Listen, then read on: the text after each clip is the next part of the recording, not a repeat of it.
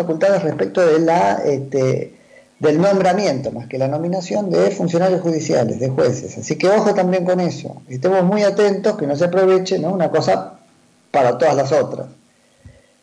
Porque después habría que hacer un control de daños y decir, bueno, bárbaro, pero este, ¿quién este, cuestiona judicialmente que se haya nombrado un juez usando las facultades del estado de sitio que se dictó para una cuestión sanitaria? Estemos muy atentos respecto de, de todo eso. Y yo lo que quiero preguntarles a ustedes y tirar un poco ahí al teléfono y a las redes sociales para escucharlos es qué les parece esta idea de que con una forma o con la otra haya un Congreso que no sesiona. El Senado habla de que, eh, y bueno, es porque hay muchas personas en, edad de riesgo. Claro, el Senado se tiene como una cámara, ¿no es cierto? Viene desde Roma, así, la Cámara de los Ancianos. Bueno, busca la forma. Busca la forma.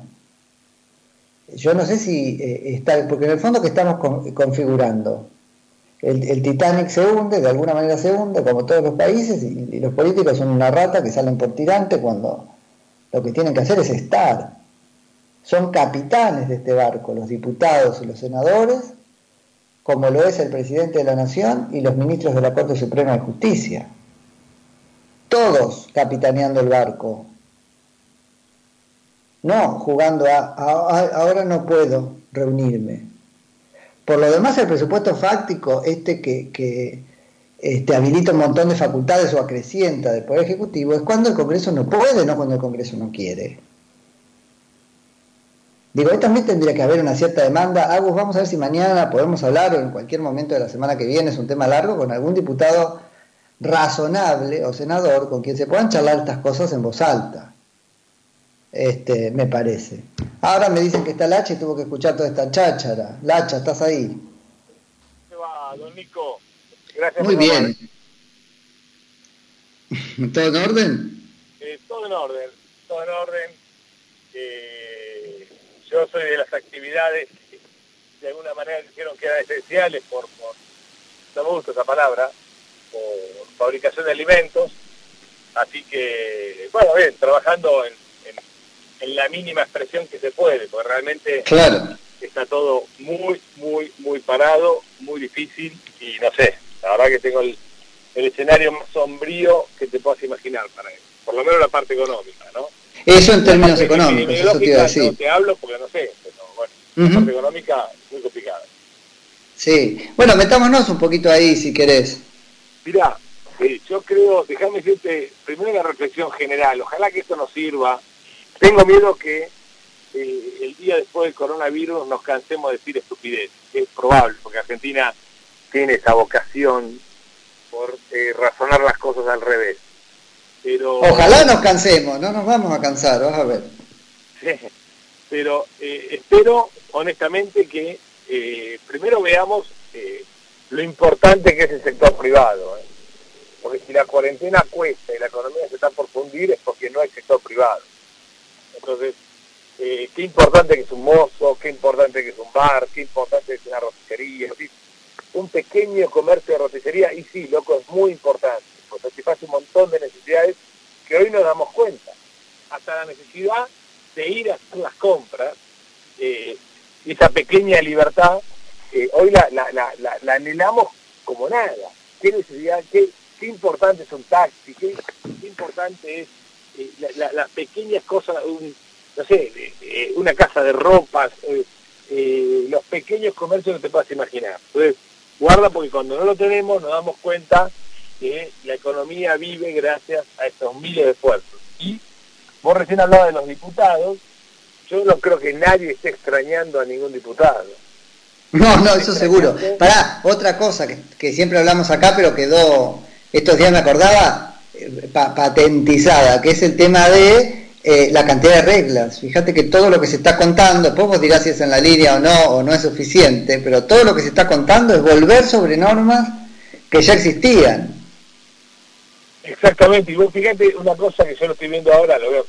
Hay un montón de normas que no estamos cumpliendo porque se han pospuesto, porque prácticamente dado dada la situación que hicieron en desuso.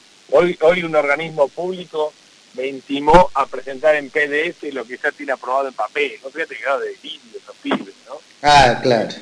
Esta, este descuido de, esta irrealidad en la que viven, ¿no? Y, pero bueno, vos fíjate que eso, ¿cómo te cuenta que no es necesario? Porque nadie se muere porque los camiones no sacan el COT a la mañana.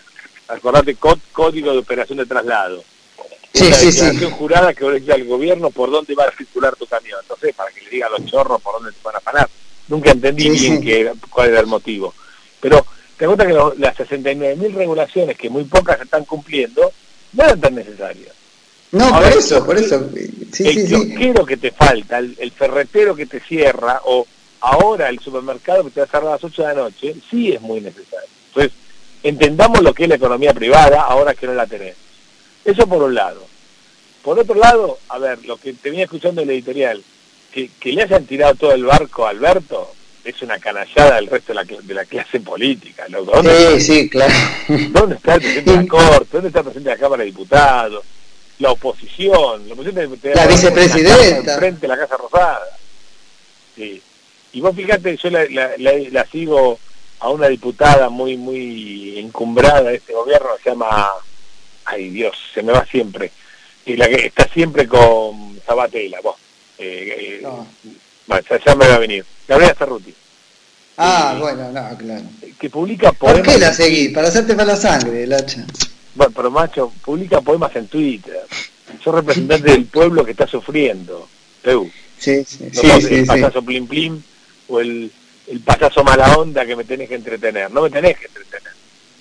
¿Estamos? Entonces, estas cosas de... Ahí te das cuenta de lo que es la relevancia para una sociedad de una política inepta o de un sector privado que lo necesitamos. Es así.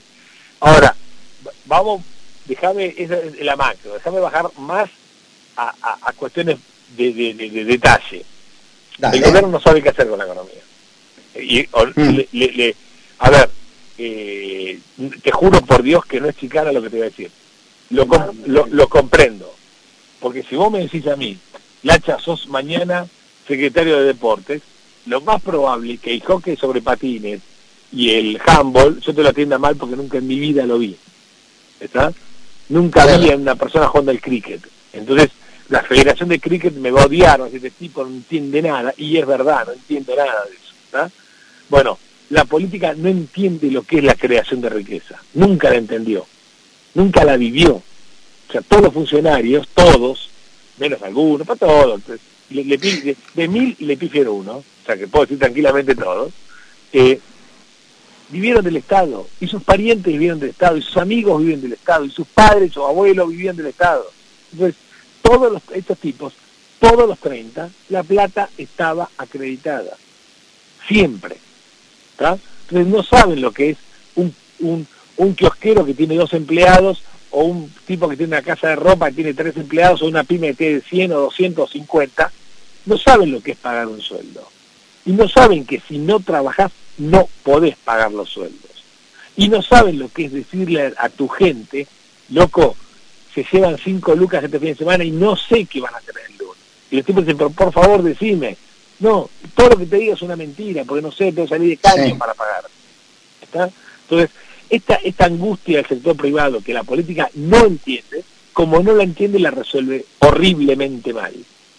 Pues es que es, muy importante, Lacha, te, te, interrumpo un segundo lo que estás diciendo porque todas estas charlas, y ahora lo, lo, pones por primera vez muy claro, eh, y en general este programa, y también estas charlas, vuelvo, son una búsqueda de una respuesta a eso, ¿no? Porque yo pregunto todo el tiempo, no nos conocen como sector privado, no nos entienden, nunca lo fueron, pero vos decís directamente no nos comprenden, ese es el punto.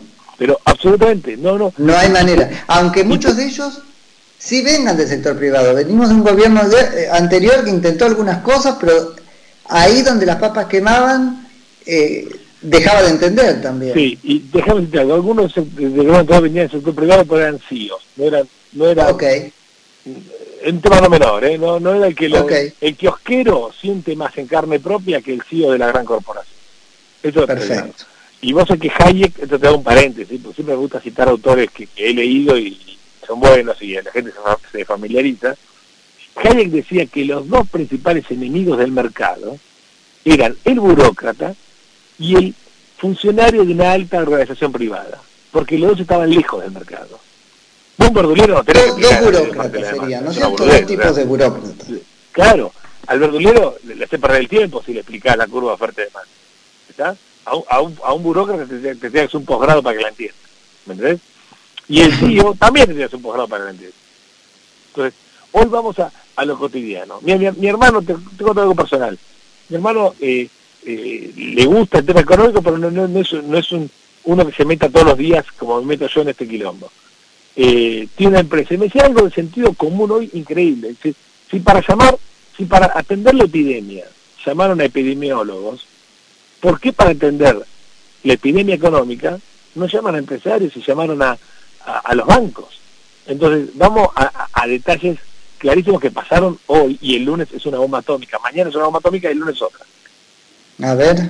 Eh, el, el, gobierno, a presión de empresas grandes y de eh, bancos fundamentalmente, liberó encajes.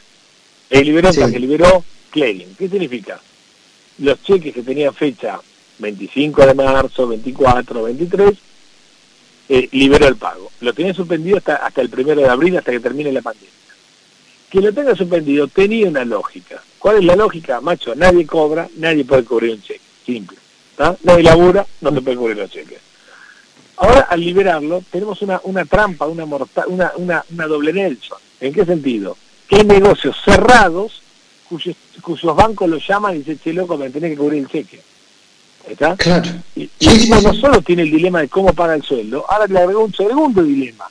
¿Cómo hago para no romper mi relación comercial con el, con el, bueno, hoy me decían, Lacha, hoy, hoy me llamaba alguien y me contaba este, precisamente cómo, qué estaba pasando con esto de, que se habían pospuesto los vencimientos y qué sé yo, porque el, el, banco había debitado de las cuentas todo y después no dejaba ingresar plata nueva, por ejemplo, porque estaba cerrado y San Andrés de Giles, el cajero está adentro del banco, el que vos podés depositar físico. Bueno, y, pero, pero es por eso, ahora habilitaron el depósito físico, ¿no? Como si vos tuvieras la plata... Vos, fíjate el grado de, ignorancia, por fuera de joda, aún con la mejor intención, es ignorancia. Ellos creen que vos la plata la tenías afuera, no sé, la, la mesita de luz. Entonces, vení y depositá. Y son tan ignorantes, pero tan ignorantes. ¿Pero depositá cómo? ¿Abren las sucursales? Eh, por cajero. No, pero ahí te digo, la situación de San Andrés de Giles es que el cajero está dentro de la sucursal que está cerrada. Bueno, listo, entonces son más ignorantes todavía. En algunos Tremendo. los bancos, los cajeros están separados de la sucursal.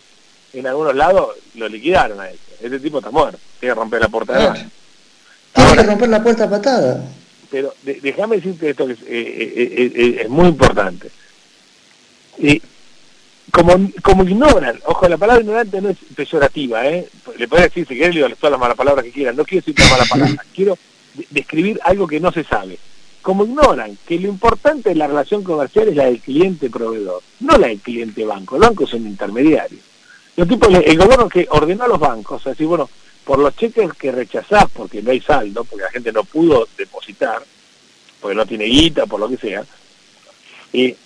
y, aparte tampoco puede salir, a ver si no entendés, tampoco puede salir físicamente, estás en cuarentenado, pero bueno, al margen de mm. eso, eh, los bancos no tienen que cobrar multas ni lo informan al Banco Central. Con lo cual tu relación con el sistema financiero queda inmune, queda perfecta. Pero a mí no me, mi novia no es el sistema financiero, mi novia es el proveedor, con el que quiero más con el proveedor. ¿Me explico? ¿Qué importa? Eh? Que, que, que, la vecina me mire bien. Me importa un carajo, yo tengo que quedar bien con mi esposa, ¿entendés?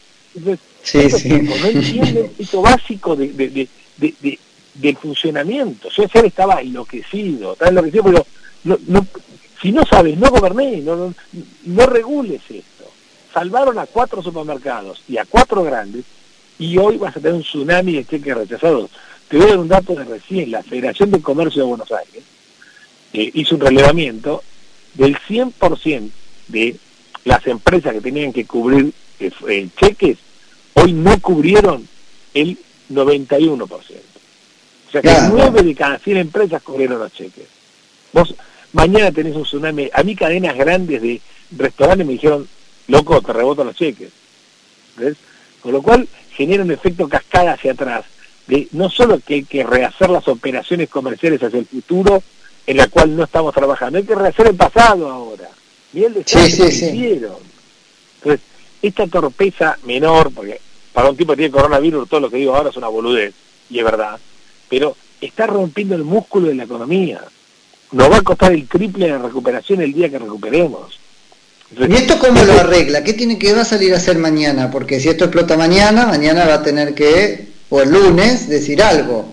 Mirá, cuando no había clearing liberado, nosotros hicimos una propuesta con Fausto Potorno, era, y te, sugiero que lo llames porque él le dio forma eh, eh, civilizada mi propuesta más salvaje, era eh, una propuesta por el cual el ANSES le otorga préstamos a las empresas, a las empresas préstamos, para garantizar por lo menos 30 mil pesos para todos los salarios.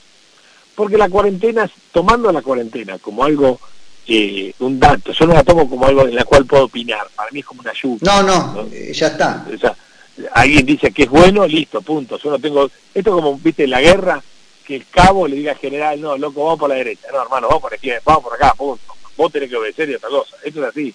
Entonces, eh, si el presidente, y asesorado por por lo que él considera que es lo mejor, dice que hay que hacer cuarentena, punto. Yo no, no entra en discusión. Después que otro científico discuta... No, pero para esto está muy bien, se toma como un dato. Pero ok, dado que es un dato, la cuarentena, como economista, digo, ¿de qué necesita? A, paz social. Pues sin paz social no hay cuarentena. Y la paz social es hija del salario.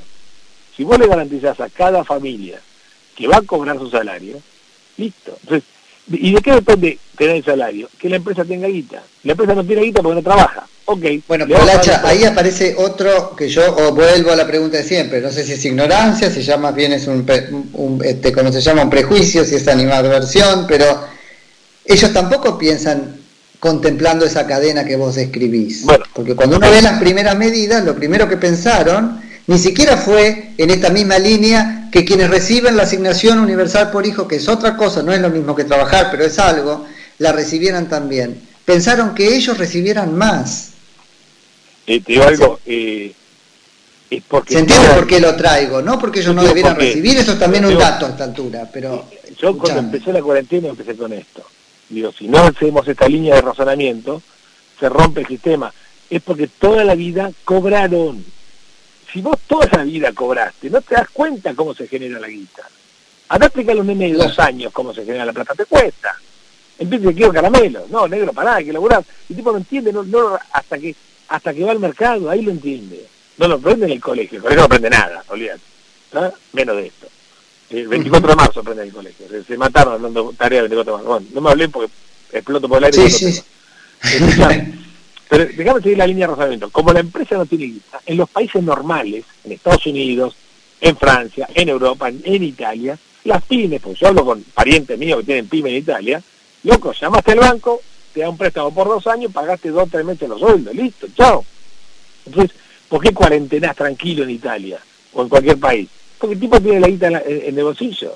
El que sale sí es un, un pícaro que está mareado, pero y podés hacer cumplir cuarentena perfectamente. Acá como no tenemos eh, sistema financiero... Que haces muy bien, Lacha, en ponerlo, no, espero no estarte interrumpiendo, sino ayudando, eh, este, que, que haces muy bien en ponerlo en 30.000, porque la cuarentena, a la vez que te necesita con algo de plata, bueno, también es que hay un montón de gastos que no tenés, digo, es un número el que uno puede ganar. No, es un número, hicimos un número, la verdad que es un poco menos que salario promedio, y loco, relate con arroz y fideo toda la, toda la semana, todo el mes, ¿qué te importa? Por eso, que, que ahí estará el sistema... La este, ¿me, explico?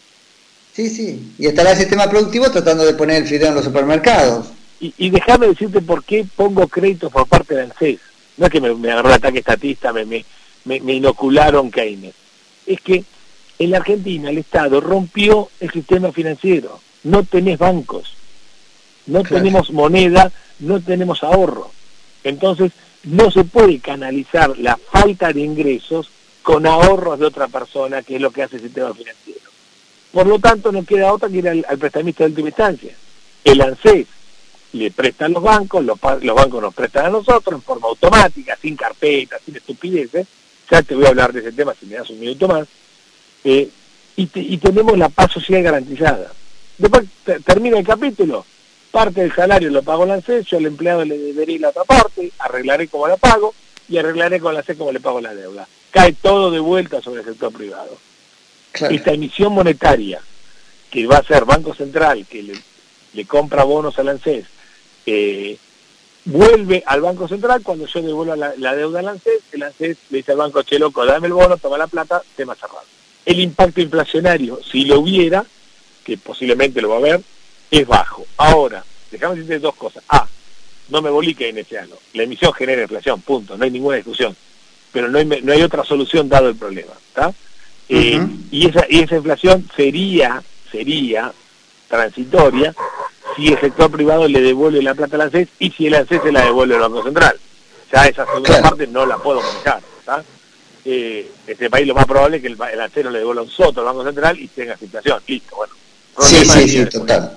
Eh, déjame decirte una cosa. Hoy los bancos, yo empecé, ayer hablé con cinco bancos, hoy no hablé con ninguno porque quise... ¿Y no se le puede devolver directamente al Banco Central en vez del ANSES cuando lo vas pagando? bueno, por normativa te van a decir que no. Fausto le dio este formato eh, dentro de la normativa vigente. Hoy, con, lo que yo te digo, eh, lo puedes hacer con un DNO con, lo que hay, solución. El, el ANSES tiene bonos del Fondo de Garantía de Sustentabilidad, en lugar de tenerlos o de vendérselo al mercado, se lo vende el Banco Central. El Banco Central limite y con esos bonos, en cada quill de cada empleado depositamos 30 lucas. Entonces, el empleado eh, Nico Yacoy, que depende del hacha, hoy recibió 30 lucas. ¿Quién las debe el hacha? Y yo te debo a vos 30 lucas menos. Simple. Es, todo un Luca Paciolo, una, una regla una regla contable para todos los casos. Ahora, Ahora cuando termine el, programa firmamos el contrato de trabajo entonces. ¿Cómo? Ahora termina el programa y firmamos. Escúchame, aún con doble indemnización te banco. Escúchame. Eh, el punto es eh, que este, este, esquema es factible y te garantizaba la paz social. Ahora, esto el miércoles pasado, al abrir eh, el clearing, el problema es otro. Posiblemente tengas que hacer lo mismo para cubrir los cheques dados. No va a pasar, va a haber un tsunami de, de cheques rechazados. Esto significa un tsunami de relaciones cliente-proveedores rechazadas. Rompiste el crédito comercial por una torpeza, algo mm. evitable. Peche es un mal eh, presidente del Banco Central. Se equivocó, grave, gravísimo. Se lo advertimos. Y es gravísimo lo que hizo. Porque hoy tenés a un grande cobrándole los cheques de Carrefour, todo bien, todo contento, todo lindo, y tenés las pymes fundidas. Ahora, escúchame, esto es tremendo porque no lo van a entender el lunes tampoco.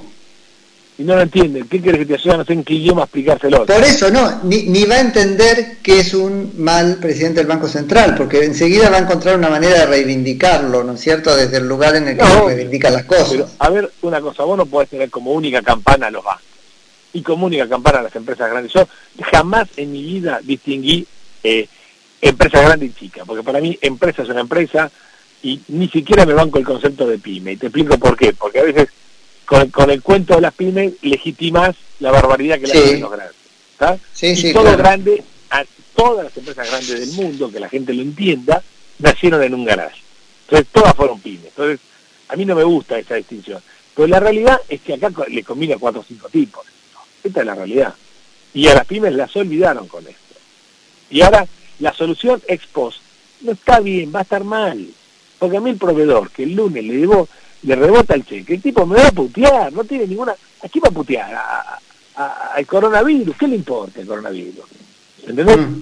Eh, y ahí rompiste una relación y, va, y cuesta mucho levantarla de vuelta eh, y con la veda de trabajo ahora pospuesta es más grave. Entonces, a ver, nadie nació y nadie asume un gobierno pensando en una pandemia. Estamos de acuerdo y le doy la derecha. Yo digo, el tipo que más banco ahora es Alberto Fernández. Es una cosa increíble de mi parte pero lo banco porque la verdad que este valor no, lo espera nadie.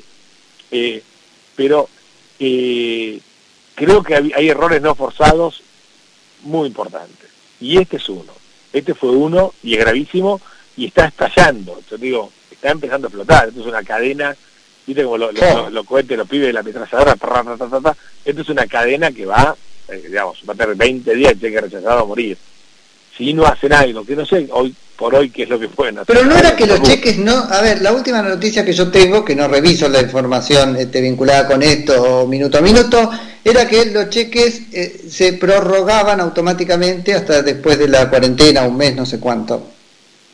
Pero no, el, pero el 24, el 25, ahora el, el 24 de la noche eh, abrieron el clearing, es decir, que los cheques están en cámara, vos si te, yo si tengo un cheque al día tuyo, voy y lo depositas.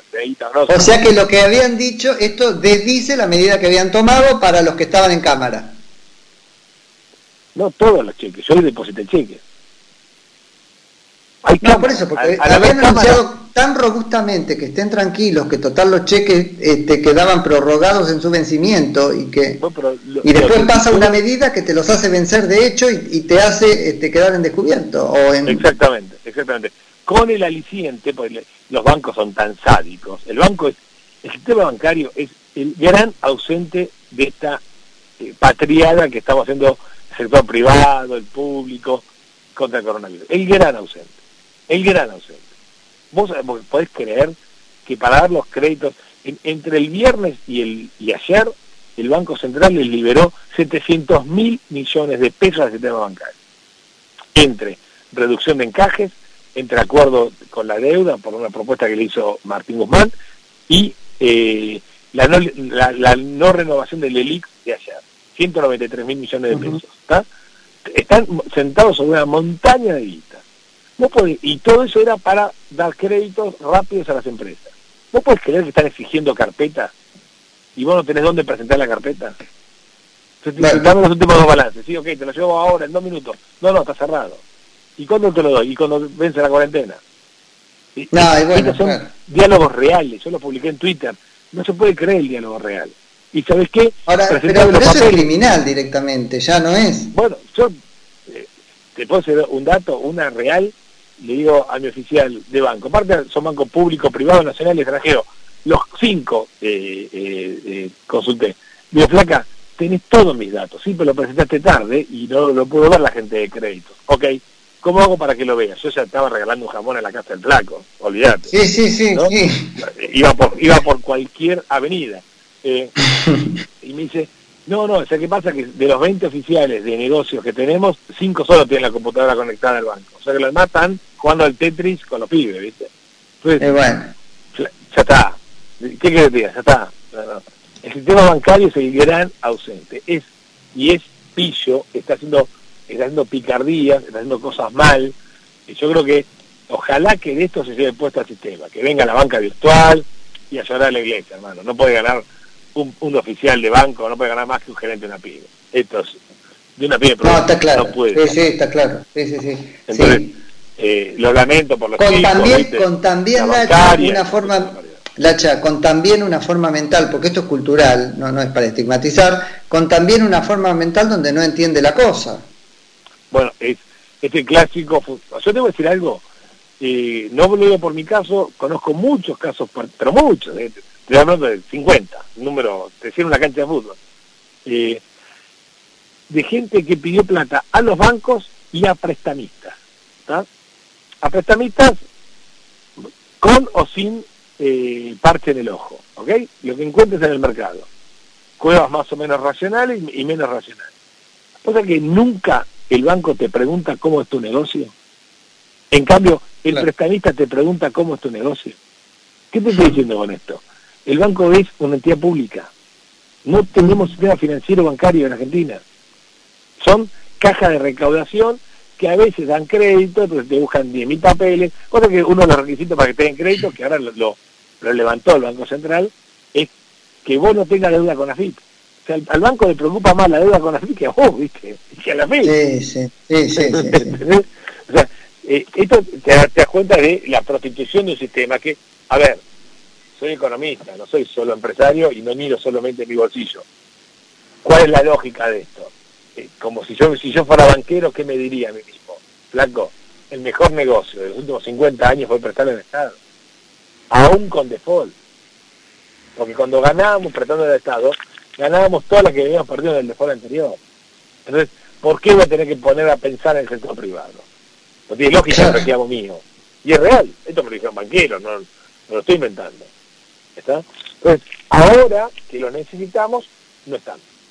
No tenemos sistema bancario. Por lo tanto, los créditos los tiene que dar, lo tiene que dar eh, lamentablemente el Estado. Y el sector se lo tiene que devolver y el Estado lo tiene que esterilizar. Esta es hoy lo que te pasa en Argentina. Ahora, te voy a decir algo crudísimo. No sé si alcanza la guita, sin que tengas una flor de hiper, para salvar todo el desfarrancho que hicieron con la cámara de cheques. No sé. Los sueldos... Solo para eso. Por sueldo la cuenta que nos dimos era el 25% de la base monetaria, lo cual es una barbaridad, pero viene el 40, con lo cual no, no es tan grave.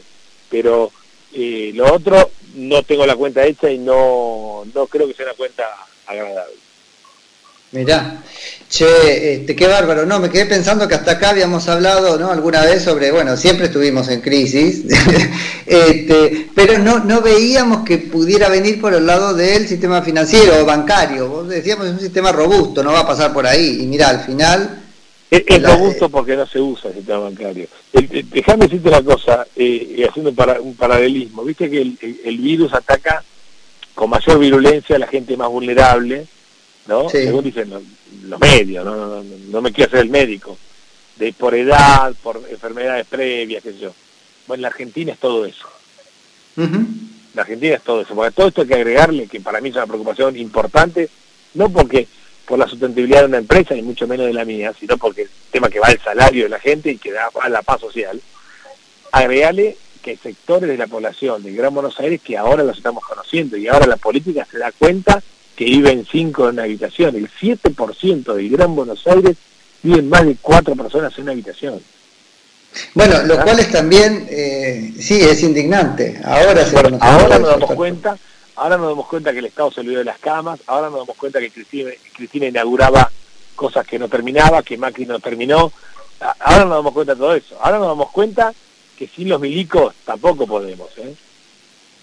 porque muy casadito, pero si no metemos milicos repartiendo comida, tenemos un quilombo bárbaro, y si no hacemos los hospitales de campaña, tenemos otro quilombo bárbaro. O sea, eh, espero que este virus nos sirva para darnos cuenta de cosas que no debíamos haber descuidado. Eh, bueno, yo hago el mismo voto, pero me reservo este, la, opinión sobre lo que va a pasar al respecto, ¿no? Eh, pero no, sé si soy muy optimista, pero creo que sí, pone un montón de cosas en evidencia. Eh, Nada, sobre todo eso, ¿no es cierto? Que el Estado que nos había prometido un montón de cosas ahora te está diciendo, porque en última instancia es eso, por favor no salgas porque no te puedo dar lo que te cobré. Exacto, bueno, qué gran definición, Nico, qué gran definición, total, sí. Total. ahí, ahí, ahí no te puedo dar lo que te cobré, porque lo cobraron varias veces. ¿eh? Te lo cobraron varias veces, ese es el punto. Porque yo entiendo que está el tema de que no es así en ninguna parte del mundo, porque estadísticamente los sistemas no se... Bueno, pero acá te lo cobraron. Y te lo cobraron electoralmente también, con un, un, discurso donde te mentían, te cuidamos. Alguna cuenta, alguna cuenta correcta. Supongamos que el coronavirus demande mil respiradores, digo una pavada. Eh, nadie tiene mil respiradores. Ok, listo. Eh, ¿Cuánto tiene que tener Argentina? ¿100? ¿Cuánto tenemos? 12. Bueno, entonces me afanaste 88. No te voy a, cobrar los 900, pero los 88 sí me los afanaste, dado este ejemplo. ¿Estamos? Sí, sí, sí. Creo que mucho de eso hay, porque hay partido del Gran Buenos Aires que tienen dos respiradores. Claramente no era esa la necesidad. Sí, sí, y que ahora se cagan todos y ponen los terraplenes y todo eso, que es el que tiene el terraplén más alto, es el que peor hizo las cosas. Qué bueno, Nico. Pero, bueno. brillante, Nico. Che, Lacha, seguimos en, en, contacto y vamos hablando. Dale. Por lo pronto el jueves, pero uno nunca sabe. Cuando quieras, Nico. Un abrazo grande. Gracias, hasta luego. Era Gustavo Lacha Lázaro y nuestro economista de cabecera.